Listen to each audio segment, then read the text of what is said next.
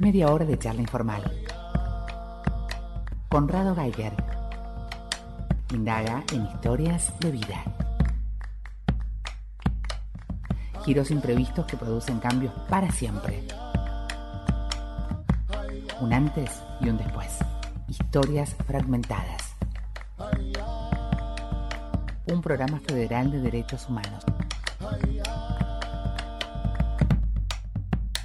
Buenas, todo el mundo les habla Conrado Geiger y vamos con otra emisión de historias fragmentadas.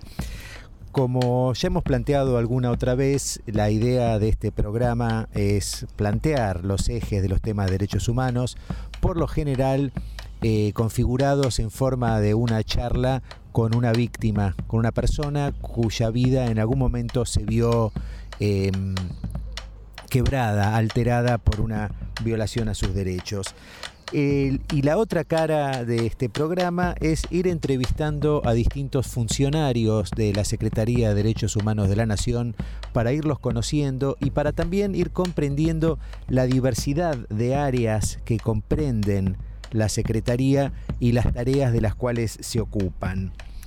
Em, eh, la, Secretaría de Derechos Humanos depende del Ministerio de Justicia de la Nación y debajo de la secretaría, debajo del secretario, hay dos subsecretarías. Una que es la de promoción y otra la de protección y enlace internacional en derechos humanos, de las cuales se desprenden después también eh, varias direcciones nacionales o direcciones eh, lisa y llanamente.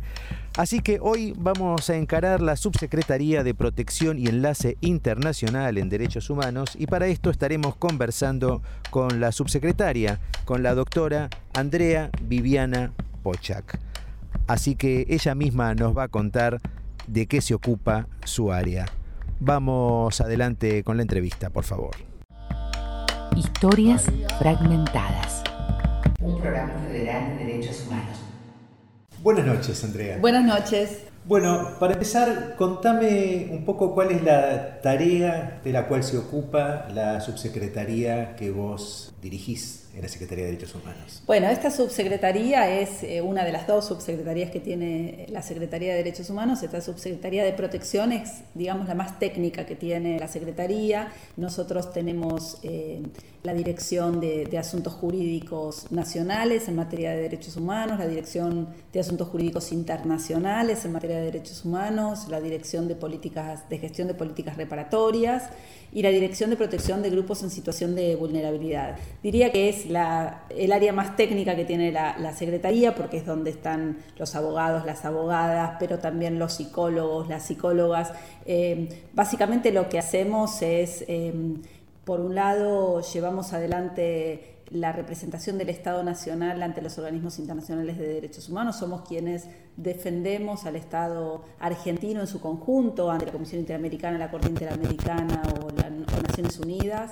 También somos quienes llevamos adelante las querellas del Estado del Estado argentino en los juicios de lesa humanidad, o sea, los abogados de la Secretaría representan al Estado en, los juicios de, de lesa humanidad y desde ahí impulsamos los juicios, también prestamos asistencia a las víctimas, prestamos asistencia psicológica a las víctimas de graves violaciones de derechos humanos, gestionamos los expedientes de, leyes reparatorias de, víctimas de graves violaciones de derechos humanos, en fin, es un conjunto de, acciones eh, de muchos y muchas trabajadoras, eh, pero bueno, es básicamente lo que hacemos desde la subsecretaría. Bien, eh, estos han eh, ha sido una gestión atípica en tanto que desde que asumieron hasta que empezó la pandemia pasaron cuatro meses, con lo cual hubo que gestionar en situaciones adversas. Em, ¿Cuál fue el panorama con el que vos te encontraste cuando llegaron? ¿Qué fue lo que el punto de partida de la gestión? Bueno, nos encontramos con un escenario bastante desolador, seguramente otros compañeros y compañeras de la Secretaría te habrán contado que la Secretaría estaba bastante desmembrada, no por el, empuje o el, o el, compromiso de los trabajadores y las trabajadoras, sino porque, bueno, habían debilitado muchas áreas, habían despedido mucha gente, había muchas asignaturas pendientes. En, el caso de la Subsecretaría nos encontramos con em, juicios de lesa humanidad que estaban, em, no diría abandonados, pero no se habían iniciado nuevas querellas querellas a lo largo de los últimos cuatro años. Nosotros desde que asumimos ya son decenas y decenas de nuevas querellas y un impulso muy activo que le estamos dando a, los juicios de lesa humanidades de la Secretaría. Eh, también nos encontramos que la gestión anterior había puesto en una, situación de indefensión al Estado argentino ante los organismos internacionales, había dejado vencer muchísimos plazos, em, había, por ejemplo, permitido que, represores, em, que imputados o condenados por crímenes de esa humanidad se presentaran ante la Comisión Interamericana de Derechos Humanos como si fueran víctimas y no victimarios, y habían contado con, el eh, digamos, consentimiento de, de, la gestión anterior de la Secretaría de Derechos Humanos para eso. Eh, nos encontramos con un escenario bastante desolador y, nos pusimos a laburar enseguida hasta que nos agarró la pandemia. En el caso de, leyes reparatorias y del enorme eh, laburo que tenemos que, hacer para, cumplir eh, las asignaturas pendientes y para reparar a las víctimas, nos habíamos encontrado con que los últimos años prácticamente habían dejado de pagarse las indemnizaciones que establecen las leyes. Nosotros no estamos inventando indemnizaciones, son, son políticas reparatorias que se establecieron en muchos casos en los años 90 y, expedientes que se habían iniciado hace muchísimos años y que la gestión anterior había prácticamente em, paralizado y nos pusimos a trabajar con mucha fuerza hasta que nos agarró la pandemia y y bueno, el año pasado fue un año muy complicado. En el caso de leyes reparatorias, nosotros establecimos siempre un, guardias mínimas, siempre la posibilidad de trabajar con expedientes electrónicos. Lo que pasa es que muchos de estos expedientes son expedientes viejos en papel que no estaban digitalizados.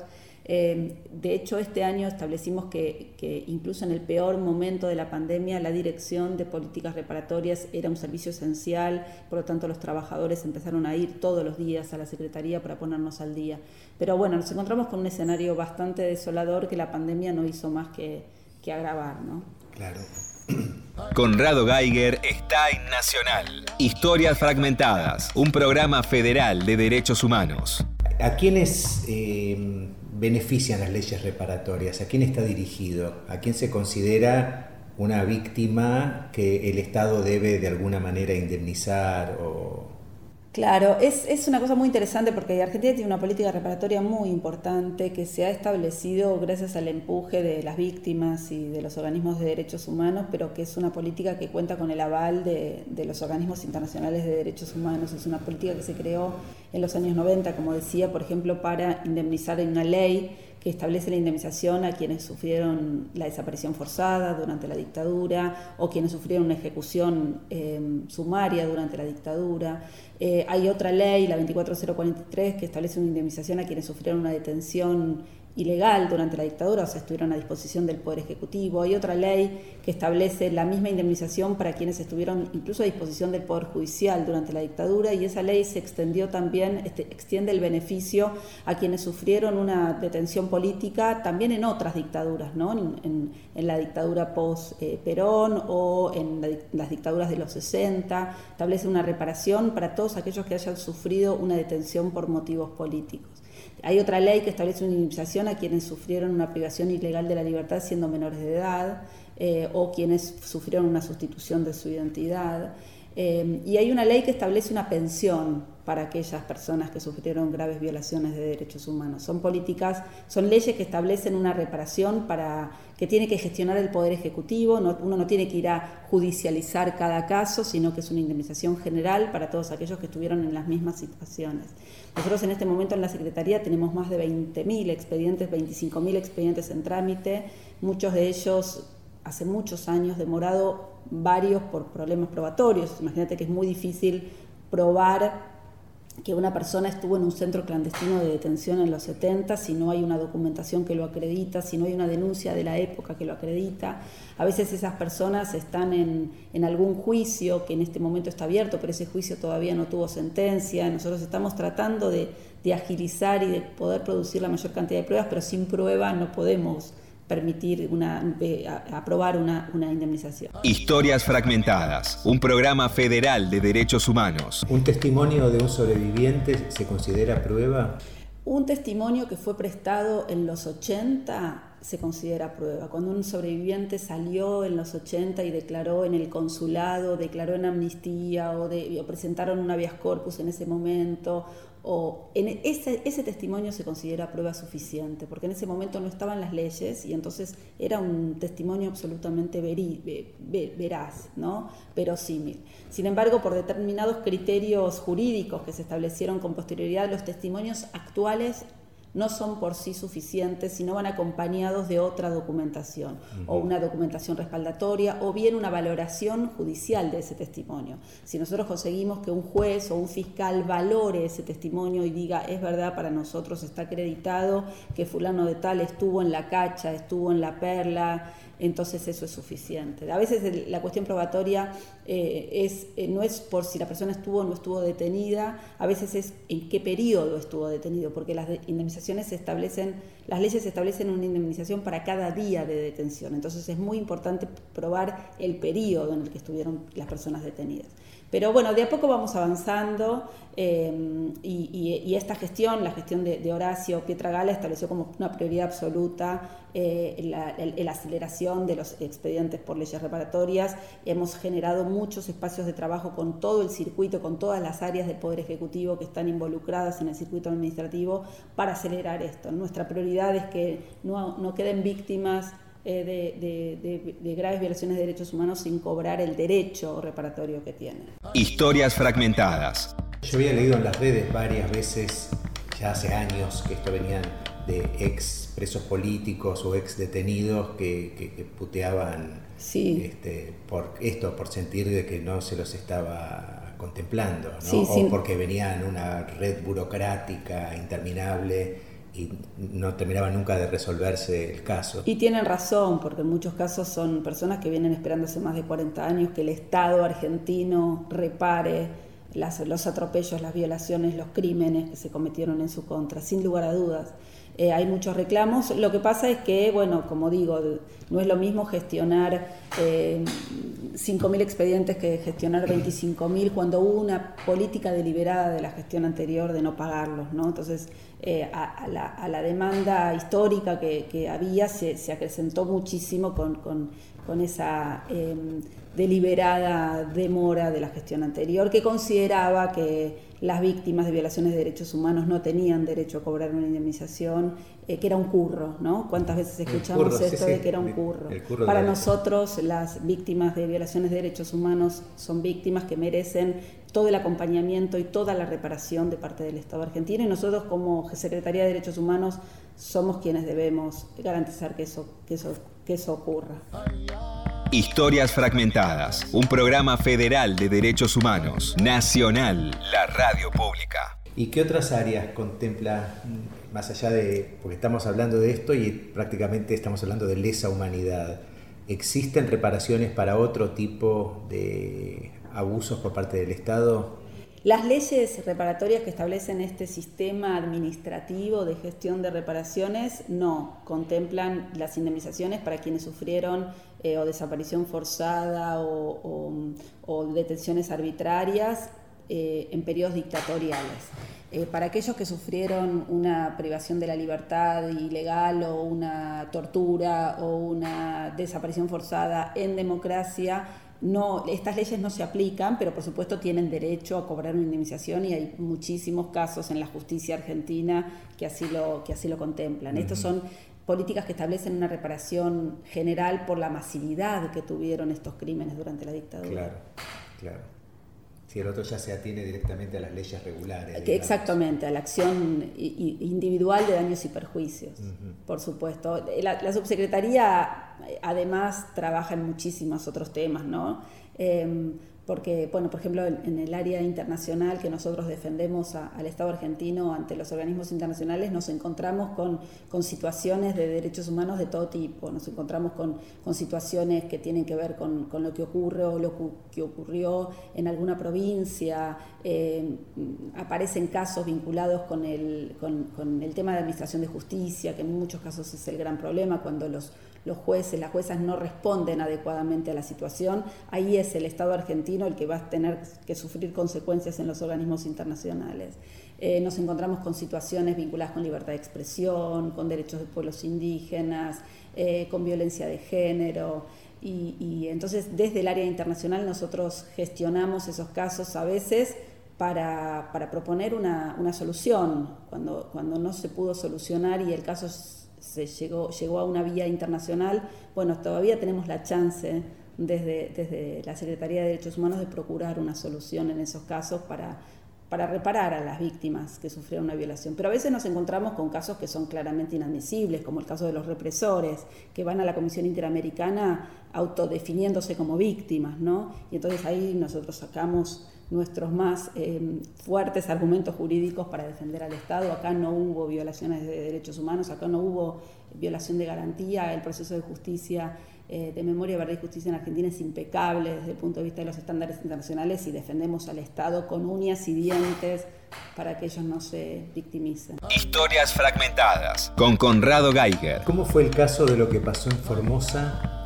Que apareció ahí un reclamo a nivel internacional, pero al final era todo un fake news, era una, una situación generada por un medio de comunicación. Claro, porque los organismos, eh, eh, los mecanismos internacionales contemplan también una, herramienta para situaciones urgentes, ¿no? que se llaman medidas cautelares, cuando, cuando hay una situación urgente de vida o muerte, que, que, requiere una atención urgente, la Comisión puede otorgar medidas, la Comisión Interamericana puede otorgar medidas cautelares. Lo que ocurrió en el caso de Formosa fue muy grave porque la Comisión Interamericana otorgó medidas cautelares a partir de información mediática que nosotros estábamos demostrando que era falsa. Em, la Comisión Interamericana se hizo eco de una, de una nota eh, televisiva que daba cuenta de la supuesta situación de mujeres embarazadas en, el monte formoseño, que estaban escondidas en el monte por miedo a recibir atención médica, porque le tenían miedo a la policía, porque les iban a sacar a los bebés. Una situación que nosotros eh, eh, estábamos acreditando con información concreta que era falsa. Eh, teníamos información de autoridades de Formosa y teníamos información de autoridades nacionales que daban cuenta de que esa situación era falsa. Cuando empezamos a exigir información de quiénes son estas mujeres, dónde están, qué comunidad, de qué lugar están hablando, ahí empezaron a trastabillar y, cuando eh, logramos eh, obtener siete nombres concretos, nosotros pudimos demostrar que esas mujeres o bien no estaban embarazadas, o bien habían estado embarazadas y habían tenido la correcta atención médica, o bien estaban embarazadas en ese momento y tenían la historia clínica correspondiente. No había ninguna situación irregular, y por eso logramos el rápido levantamiento de esas medidas cautelares. Las medidas cautelares que dicta la Comisión Interamericana son herramientas muy importantes para salvar vidas, por lo tanto no pueden eh, mal utilizarse por, argumentos eh, electorales, mediáticos, eh, digamos, sometidos a la polarización política que tenemos en este momento y, y, fuimos muy enérgicos en ese momento con la crítica. Sí, sí, no, es terrible, es terrible cómo se generan falsas realidades y que llegue a ese nivel de, rebote. Y que le hayan eh, hecho cometer a la Comisión Interamericana un error, ¿no? como, como ese. Para nosotros fue un error muy grave que cometió la Comisión Interamericana y por supuesto, defendemos la herramienta de las medidas cautelares porque es muy importante. Milagro Sala en este momento está en prisión domiciliaria gracias a una medida provisional que otorgó la Corte Interamericana, porque si no fuera por ese, ese mecanismo de situaciones urgentes, Milagro seguiría presa en una cárcel común. Entonces hay que defender el mecanismo de medidas eh, eh, urgentes del sistema internacional porque muchas veces son las definitorias para salvar vidas. Sí, y yo también diría que ante la duda está está bien que se tomen si también con la misma celeridad después la levantan frente al error.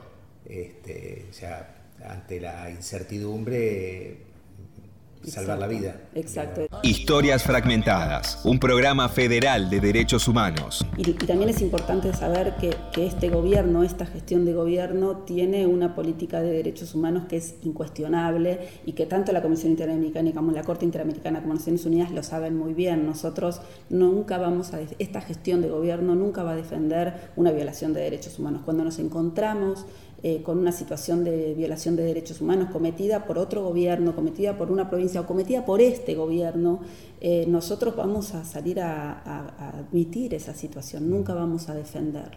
Eh, Horacio en ese sentido es muy claro, dice, nosotros no defendemos lo indefendible y esa es la postura que nosotros llevamos ante los organismos internacionales y ellos lo saben. Argentina es un aliado eh, para la Comisión Interamericana, para la Corte Interamericana. Por eso nos, compete también ser muy enérgicos cuando vemos que ellos se equivocan. Claro. Historias Fragmentadas, un programa federal de derechos humanos. ¿Y cómo es el, procedimiento si hay una denuncia eh, a nivel internacional de algo que sucede en una provincia X, en cualquiera, en Tucumán? Eh, ¿Tiene que intervenir la Secretaría o esto está en manos de la provincia de Tucumán en primera instancia? Claro, cuando ocurre una violación de derechos humanos que no fue reparada adecuadamente, no tuvo justicia por, por el propio país, la víctima o una organización puede llevar el caso a un organismo internacional como la Comisión Interamericana o, un, comité de Naciones Unidas.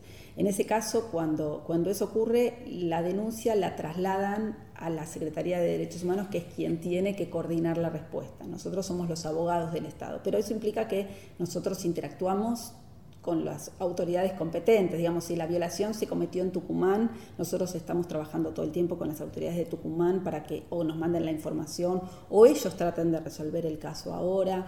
Eh, lo mismo con el Poder Judicial, lo mismo con cualquier autoridad de cualquier provincia, porque eh, los tratados de derechos humanos establecen que el Estado debe respetar los derechos humanos en su conjunto. Entonces, somos todos los funcionarios a nivel nacional, provincial, los que tenemos que garantizar los derechos humanos y eso implica que todos tenemos que estar dispuestos a, responder esas situaciones.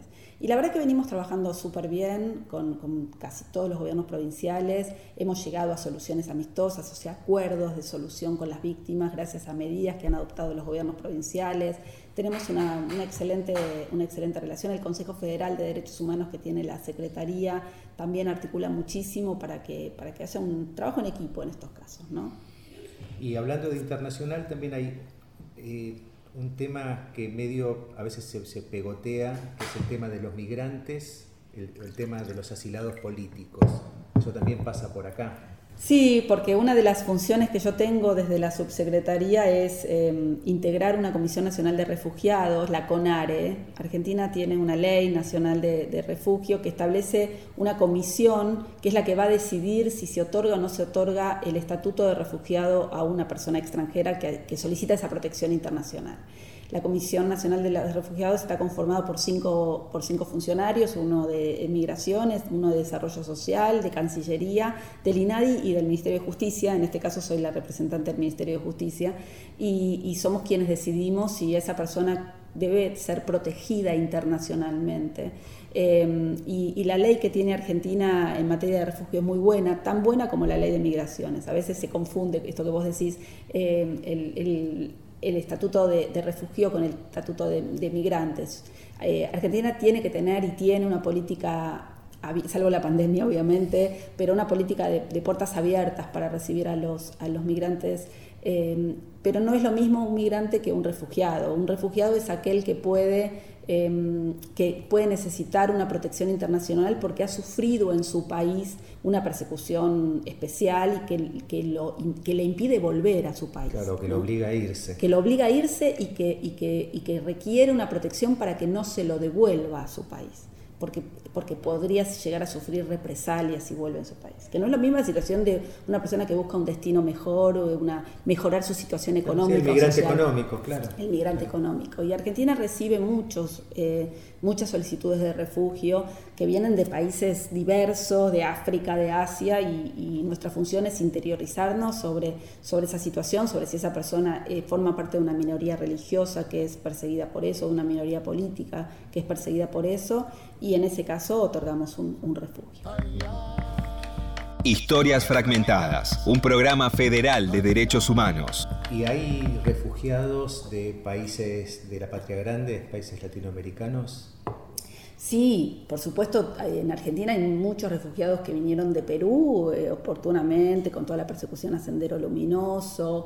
Em, en los últimos tiempos, bueno, todo el episodio, todo lo que pasó con, Bolivia y el golpe de Estado en Bolivia, nosotros otorgamos muchísimos refugios que afortunadamente vinieron abstractos con la recuperación de la democracia en, en Bolivia y el retorno eh, de esos refugiados a su país.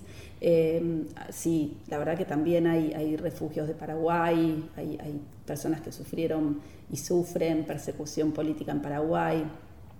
Pero fundamentalmente hay, hay muchas solicitudes de refugio de Venezuela, que, bueno, hay una situación complicada desde el punto de vista humanitario con la migración en Venezuela, que lo que se busca es resolverlo desde el punto de vista migratorio y no desde el punto de vista del refugio.